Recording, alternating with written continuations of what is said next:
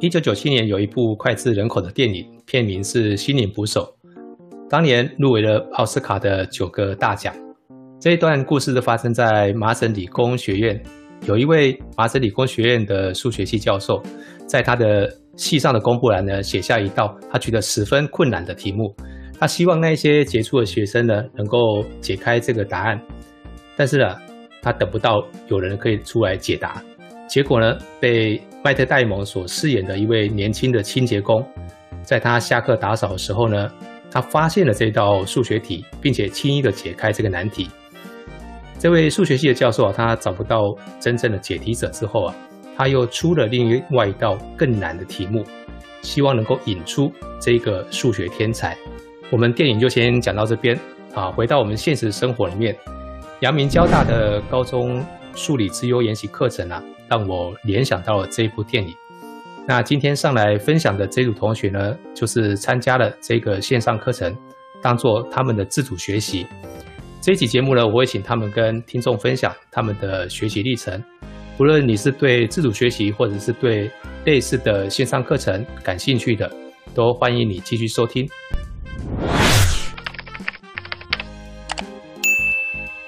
那今天跟我们呃在 Google Meet 上面分享的是新大附中高二的苏玉婷同学。好，主任好，各位听众好，我是苏玉婷。还有钟永玉同学。校长好，主任好，各位听众大家好，我是钟永玉，以及黄启硕同学。校长好，主任好，大家好，我是黄启硕。好，还有我们呃学校里面负责规划推动自主学习的图书馆蔡国士蔡主任。这样、各位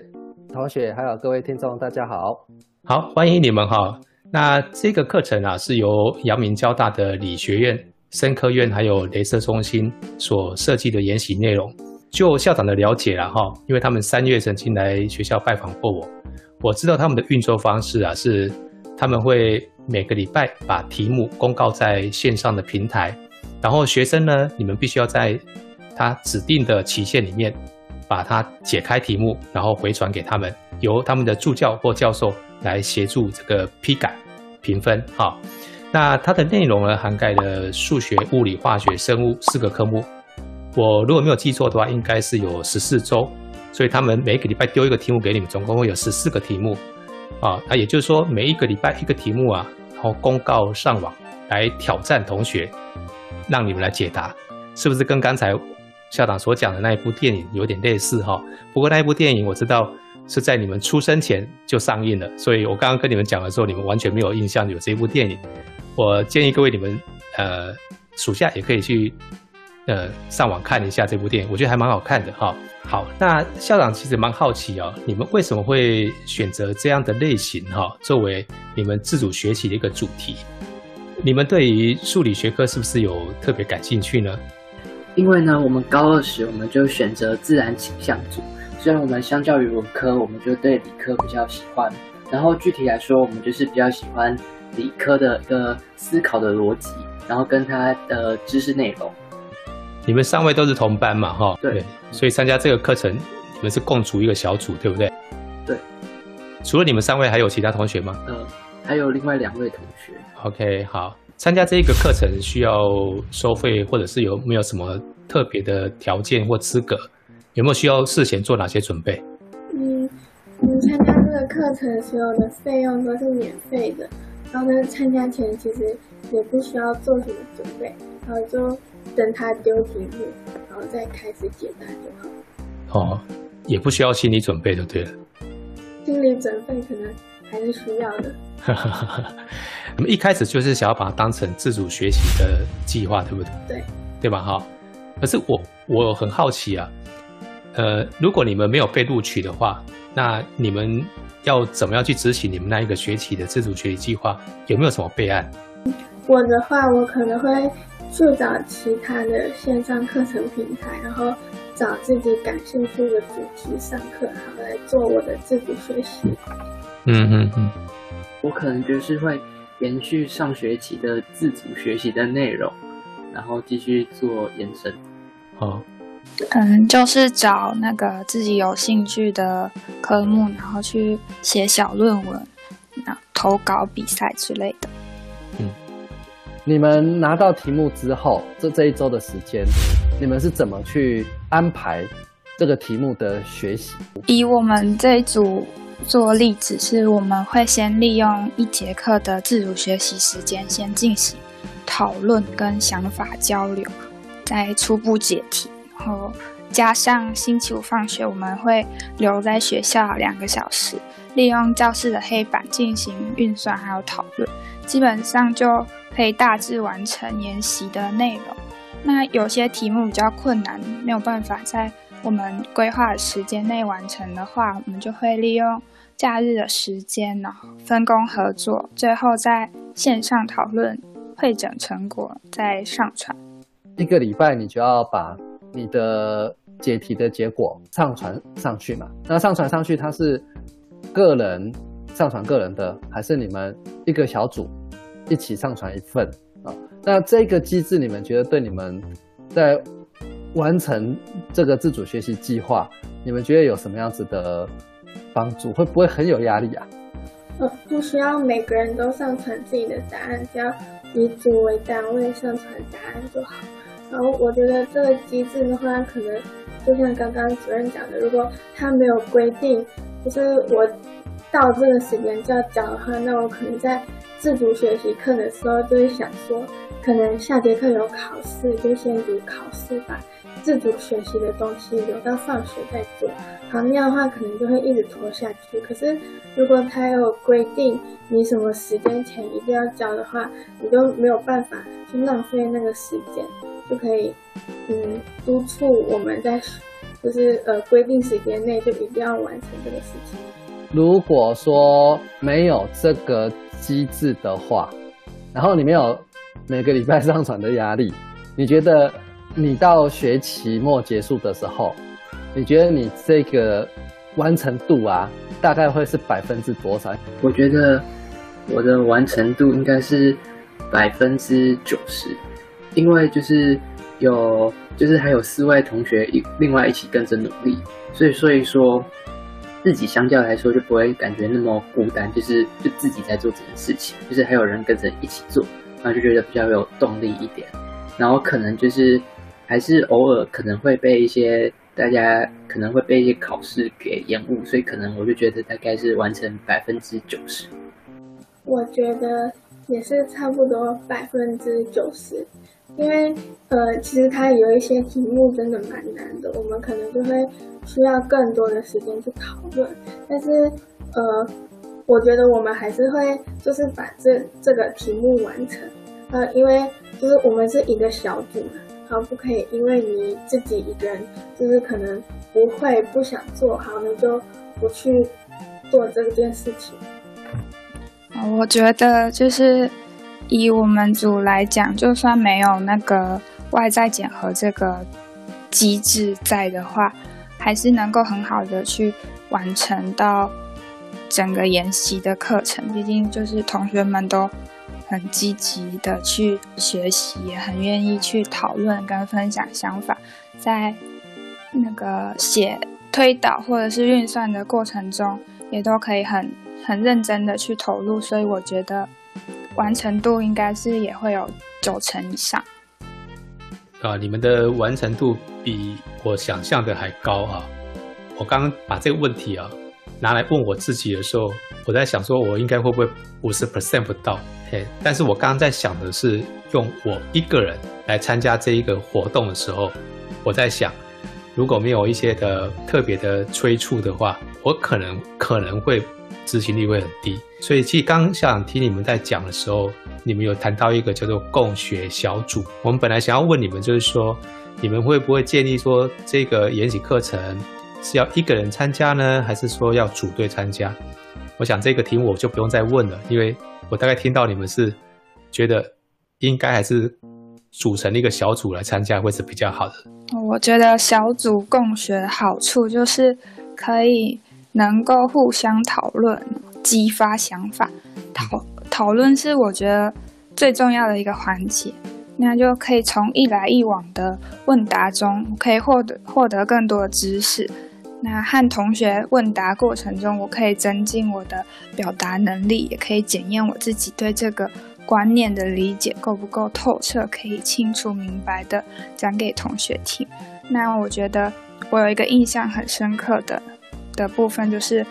我们留在学校利用教室的黑板进行运算还有讨论。你看到整面黑板都写满了物理还有数学算式的时候，其实是会有很有成就感，而且你也是可以从那个里面去深入探讨到各种现象的结果，是我觉得小组共学很棒的一个地方。课程啊，从呃二月开学之后啊，我们大概呃有十四周的进度嘛，哈，那中间它有哪一些的，有哪一些具体的学科跟主题的学习内容？这些内容会不会很困难啊？就你们来看，然后平均你们这样每一个礼拜一个题目啊，你们解一个题目大概会花你们多少时间啊？有没有呃碰到什么一些解题的瓶颈？那你们是怎么去克服它的？嗯，它主要的学科也就是数学、物理、化学、生物，每周呢都会有相关的题目，然后我们就是可以给我们解答。然后大概都是一些课本的延伸比较难的题目，然后或是一些科学的实事题。然后呢，困难度的话，我觉得是数学跟物理，它这两科的困难比较大。然后化学跟生物比较相对来说比较应付的来，因为呢，它数学、物理就是呃呃由基本知识延伸，然后可能可是它可能还会有一些计算工具，然后我们并没有很熟练那些计算，所以呢。我们就可能就是对我们来说比较吃力，但是我们透过上网查资料，然后互相讨论，我们还是可以顺利的把那个题目解出来。可是化学跟生物，呃，它计算量就比较不会那么多，然后大多都是上网查一些资料，所以呢，只要会搜寻一些关键字，然后讨论就可以了。然后我们解题的时间，嗯，不一，要看题目的难易度跟它子题的多寡数。呃，数学跟物理的话可能就是就是平常自主的学习时间，还有放学的两小时，然后可能假日可能还会有一整个下午或者是一些晚上，我们可能会在讨论这样子。然后生化的话就比较轻松一点，可能就是你查完资料，然后把它呃用自己的话写下来之后就可以了。然后我们当然是会有遇到一些瓶颈，像是我们就是。题目解不出来啊，可能就是或是一些资料打上去，但是找不到资料。但是呢，我们解决方法就是呢，就是可以跟同学讨论，或是在网络上再多打一些，就是转换一下自己的用法，或是打不同的语言试试看，是不就是可以找到不同的资料。然后我觉得，呃，我们就是共学，共学好处就是你自己在看到别人还在做，就是会有动力，所以我们就也是比较不容易放弃。我觉得这一种帮忙的，除了同学之外，还有就是网络的资源。如果你真的可以很很会运用的话，它可以就是可以帮到你很多。刚刚有有提到，就是除了一个小时自主学习嘛，那可能还有礼拜五下午的两个小时。那另外你可能会用假日的。一个半天，或者是其他的时间啊。那老师其实还蛮好奇的，因为大家假日难免都会想要休息一下。那你们每个礼拜这样子，你们不会想要休息一下吗？如果没有做这个自主学习，那你那段时间，照以前啊，哈，像你高一没有自主学习嘛，对不对？照照以前，你你这些时间你通常拿去做什么事情？呃，假日的话，我可能就是比较难的题目，我就是。会先把它记下来，然后可能就是有空的时候，像吃早餐的时候，然后空闲就是想一下，然后想一下，就是空闲的时候就想一下，然后想到就传到我们的群组上面，然后差不多这样，我就觉得其实不会很累，就是用自己空闲的时间，然后想一下，然后其实如果你自己没有空的时候，同学也会想，然后就是看着他的想法，然后看有没有什么问题，其实这样子。嗯，我觉得是还还负荷的吧，因为我们组有五个人嘛，所以有可能你周末两天，你可能呃礼拜六的早上有空，然后你可能把你的想法丢到我们的群组里面，然后可能其他人没有空，可是等到他有空的时候，他就也会就是把他的想法丢上来。然后呢，就是就因为我们是一个小组，还有很多人，所以让每个人都丢一点自己的想法，最后再讨论的话，其实嗯，大家就可以互相讨论，然后解出答案。透过小组，然后每个人想法放一点，放一点，然后我再从这个想法去延伸出另外一种东西，然后这样一来一往也可以离答案更近，然后就可以很顺利的解出答案。那如果像是高高一的话，没有自主学习，我可能就拿这些时间去做学科上更深入的去练习，然后。顾好自己在课业方面的表现，在数理班群里面，其实已经有物理、化学、生物的加深加广课程，那也有一定的在这段时间你需要学习的学习分量啊，甚至还会有那个自然科的探究实作。你们在这些之外啊，那还有这一个自优研习的课程，应该是需要花一些时间在上面。那你们是怎么去调配你自己的？学科课程学习啊，跟这一个自由研习课程的学习时间，呃，我觉得当然是要以学科为主，然后尽量不要去影响到在学校的课业。那自主学习就可以利用原本就有的一节自主学习时间，然后像前面讲讲到的，也可以利用星期五提早放学之后留在学校做讨论。那其他，我觉得也可以利用嗯生活中的空闲时间去去做学习。那可能是通勤时间、吃饭的时间，或者是一些休息的，也都可以拿来做补充的学习，所以比较才不会影响到在课业上面的一些表现。我的话，我可能就是先排出什么是。最重要最紧急的事情，当然那个那部分的事情我就会先完成，然后可能还会预估一下每件事情我可能大概需要花多少时间完成，然后就把它安插到我有空的不同时段。然后呢，嗯，因为我是还蛮注重休息，所以呢，我可能就是如果有些事情真没法完成，我可能会降低它完成的品质，然后让它赶快完成。然后让我就是有时间可以去，还是可以休息。嗯，因为他是呃每周一会上传题目嘛，然后我们班的自主学习课在礼拜三，然后呢，呃，我就会他上传题目之后呢，可能就先看题目，因为的话就是在礼拜三自主学习课之前的那段时间呢，我可能有空的时候想到这个题目，然后呢就。呃，去思考一下，那样就是呃也会节省一点时间。然后如果可能我礼拜五下午真的没空的话，就是没空留下来跟他们一起讨论的话，我可能就会呃用手机，就是可能礼拜六、礼拜天的时候就把我的想法丢上去。校长想要再问你们一个问题哈，就是像你们参加这一个研习课程啊，有带给你们什么样的影响？那你有哪一些的启发啊？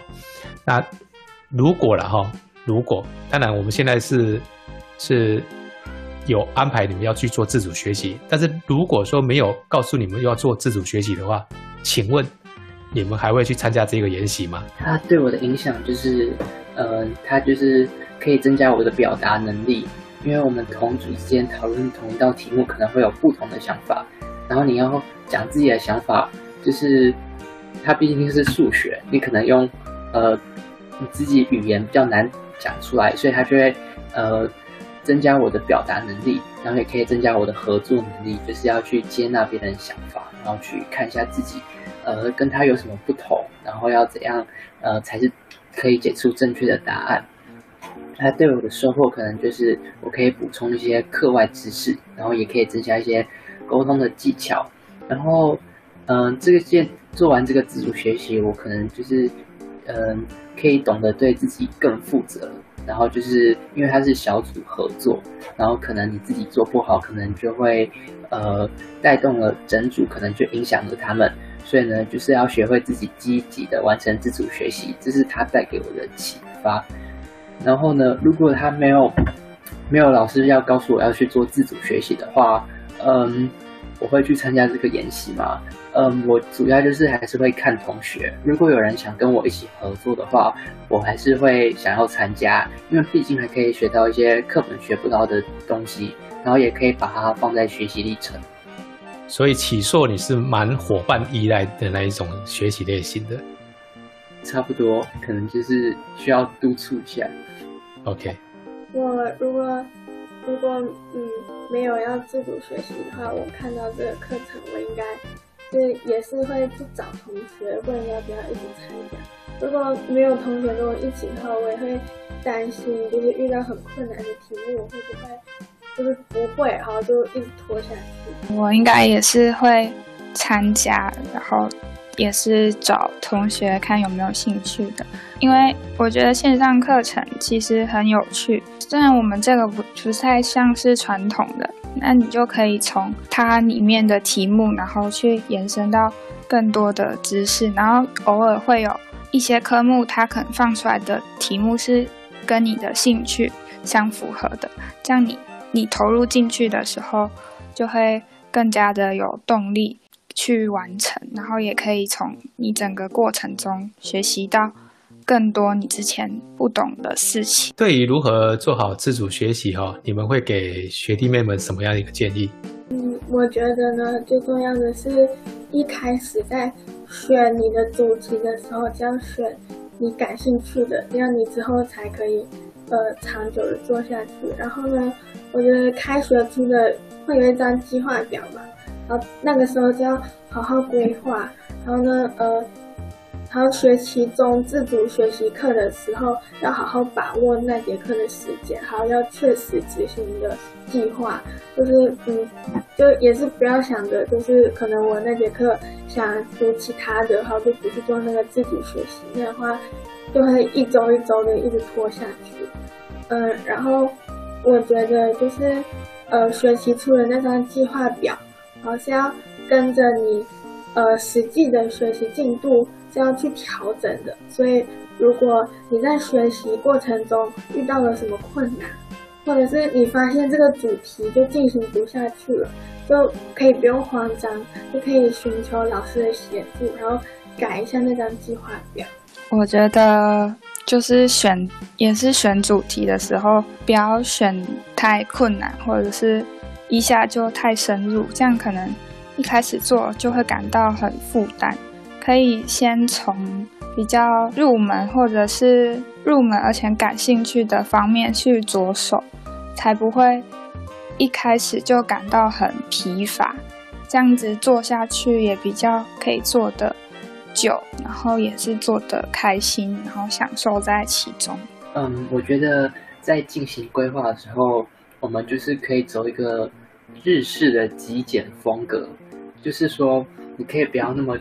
那么把自己那个的规划写得满满满，就像一个房间你把它堆得满满满。如果你走那个日式，然后就觉得感觉比较轻松，但是你可以从这个呃这个过程中就是循序渐进，你可能就会很清楚自己明白到底自己学到了什么，然后呢自己也比较好容易去执行，然后也比较容易轻松，就整个自主学习就会做的比较快乐，才不会给自己塞得太满，然后给自己太多东西，然后到最后就是一无所获这样子。